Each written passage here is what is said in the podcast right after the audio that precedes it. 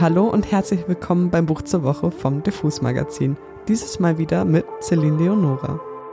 Ich darf freudig verkünden, dass ich seit letzter Woche ein neues Lieblingsbuch habe, von dem ich nie gedacht hätte, dass es mich so berühren und fesseln würde. Perfekt für die dunkle Jahreszeit und für alle, die auf ein akademisches Setting stehen. If We Were Villains von M.L. Rio. Verlegt im Penguin Verlag und aus dem Englischen übersetzt von Karin Dufner. Viel Spaß!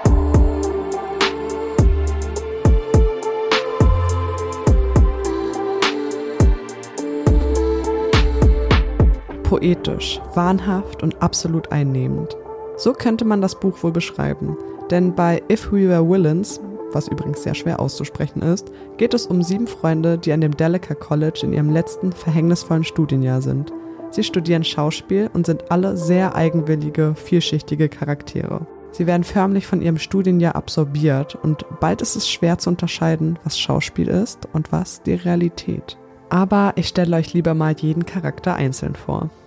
Zuerst haben wir der Oliver, den Protagonisten und die Sicht, aus der wir lesen.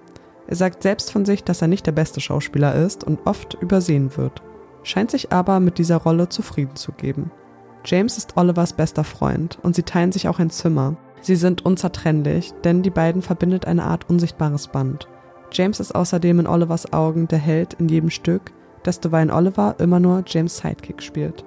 Richard ist sozusagen der Anführer der Gruppe, derjenige mit dem größten Selbstbewusstsein, was ihn zu den mächtigen, großen Rollen verhilft. Meredith ist seine Freundin und eine absolute femme fatale. Sie weiß ihre Reize und ihren Körper einzusetzen und kann mit ihrem Charme fast jeden um den Finger wickeln. Ren ist die Cousine von Richard und sehr gegenteilig zu Meredith, die Ruhe und Unschuld in Person.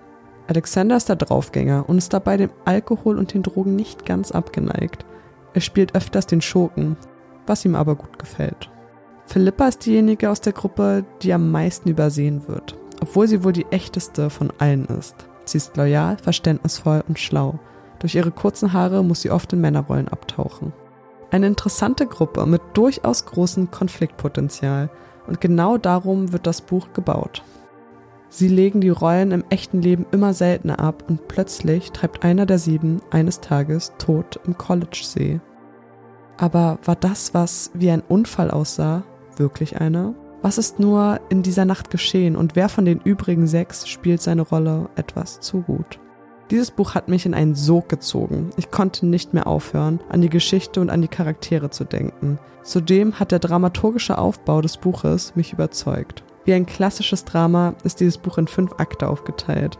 Und wenn einer von euch noch etwas Wissen aus der Schulzeit mitbringt, hat man ungefähr vor Augen, was in jedem Akt passiert. Zum Beispiel ist der erste Akt zur Einführung der Figuren da und der dritte beschreibt den Höhepunkt des Stückes und so weiter. Total interessant ist zudem, dass es in zwei verschiedenen Zeitsträngen erzählt wird.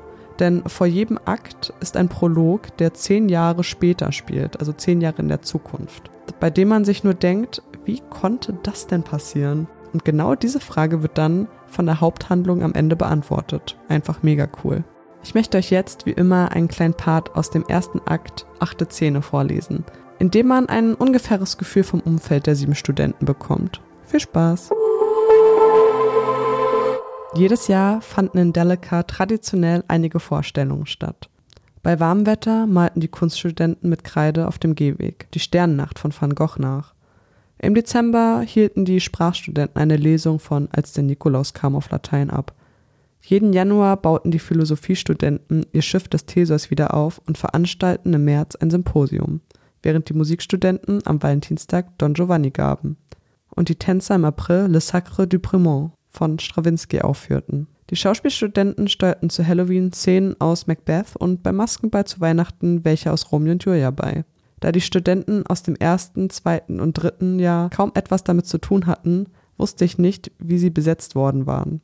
Ich brach das Siegel in meinem Umschlag und entnahm ihm eine Karte, auf der weitere fünf Zeilen in Frederiks winziger Handschrift vermerkt waren.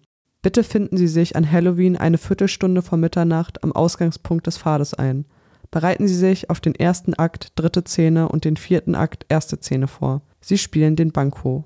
Melden Sie sich am 18. Oktober um halb ein Uhr mittags in der Garderobe zur Kostümanprobe.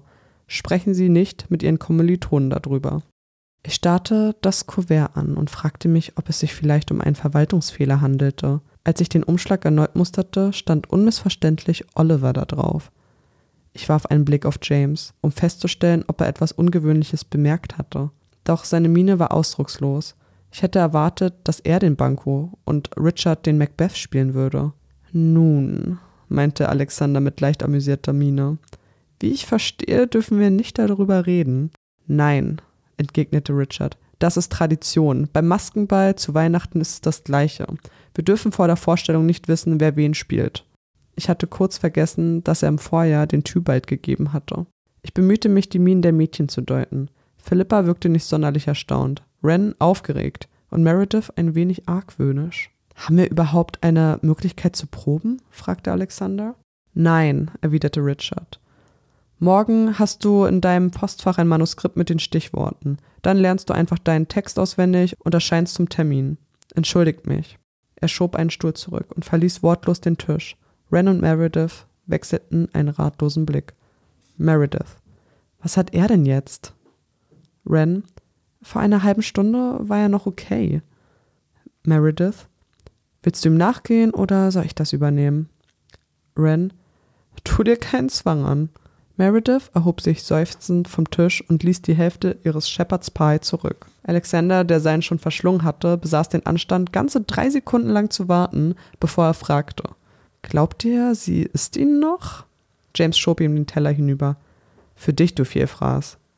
Ich schaute mich um. Meredith hatte Richard an der Ecke bei den Kaffeemaschinen abgefangen und lauschte ihm mit angespannter Miene. Als sie ihn am Arm berührte und etwas sagte, schob er sie weg und marschierte aus der Mensa. Verwirrung hatte sich wie ein Schatten über seine Augen gelegt. Sie blickte ihm nach und kehrte dann zum Tisch zurück, um uns mitzuteilen, er habe eine Migräne und wolle ins Castle gehen. Offenbar, ohne zu bemerken, dass ihr Teller sich in Luft aufgelöst hatte, setzte sie sich wieder. Während das Mittagessen sich dahinschleppte, aß ich und hörte zu, wie die anderen über die Textmenge aus Cäsar jammerten, die sie zur Probe ohne Textbuch in nur einer Woche auswendig lernen mussten. Der Umschlag auf meinem Schoß fühlte sich bleischwer an. Ich beobachtete James über den Tisch hinweg. Er war ebenfalls still und lauschte dem Gespräch nur mit halbem Ohr. Als ich von ihm zu Meredith und dann zu Richards leerem Platz sah, wurde ich das Gefühl nicht los, dass sich die Machtverhältnisse auf unerklärliche Weise geändert hatten. Ein kurzer Einblick in die Sitten und Bräuche des Kunstcolleges. Für mich wäre es ein absoluter Traum, dort zu studieren. Aber wenn man der Geschichte weiterfolgt, entwickelt sich das Ganze schnell zu einem Albtraum.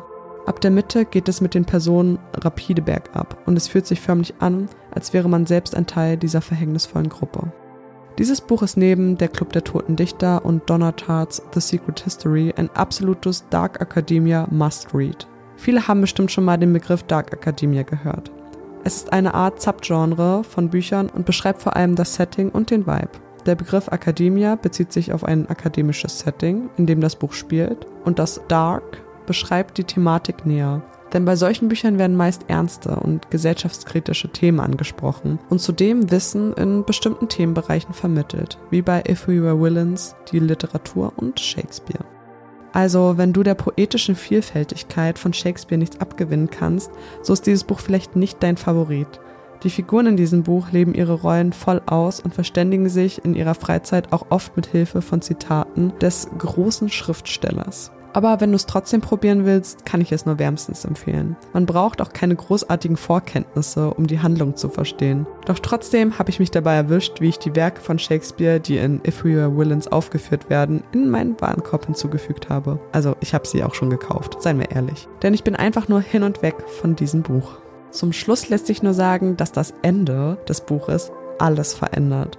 Es hat mich jede Emotion fühlen lassen. Ich habe geweint, um mich geschlagen und zu guter Letzt nur ungläubig in mein Buch gestarrt. Ich denke immer noch täglich daran und freue mich schon, dieses Buch erneut zu lesen. Das war's für diese Woche. Ich hoffe, ihr rennt jetzt alle zum nächsten Buchladen und holt euch auch ein Exemplar. Ich persönlich besitze drei von dem Buch. Die deutsche, die englische und die Special Edition. Man könnte sagen, ich habe eine neue Obsession. Wie dem auch sei. Mein Name ist Celine Leonora. Ich habe euch If We Were Villains vorgestellt. Wenn es euch gefallen hat, drückt doch auf die Glocke, um nichts mehr zu verpassen. Also ciao und bis zum nächsten Buch.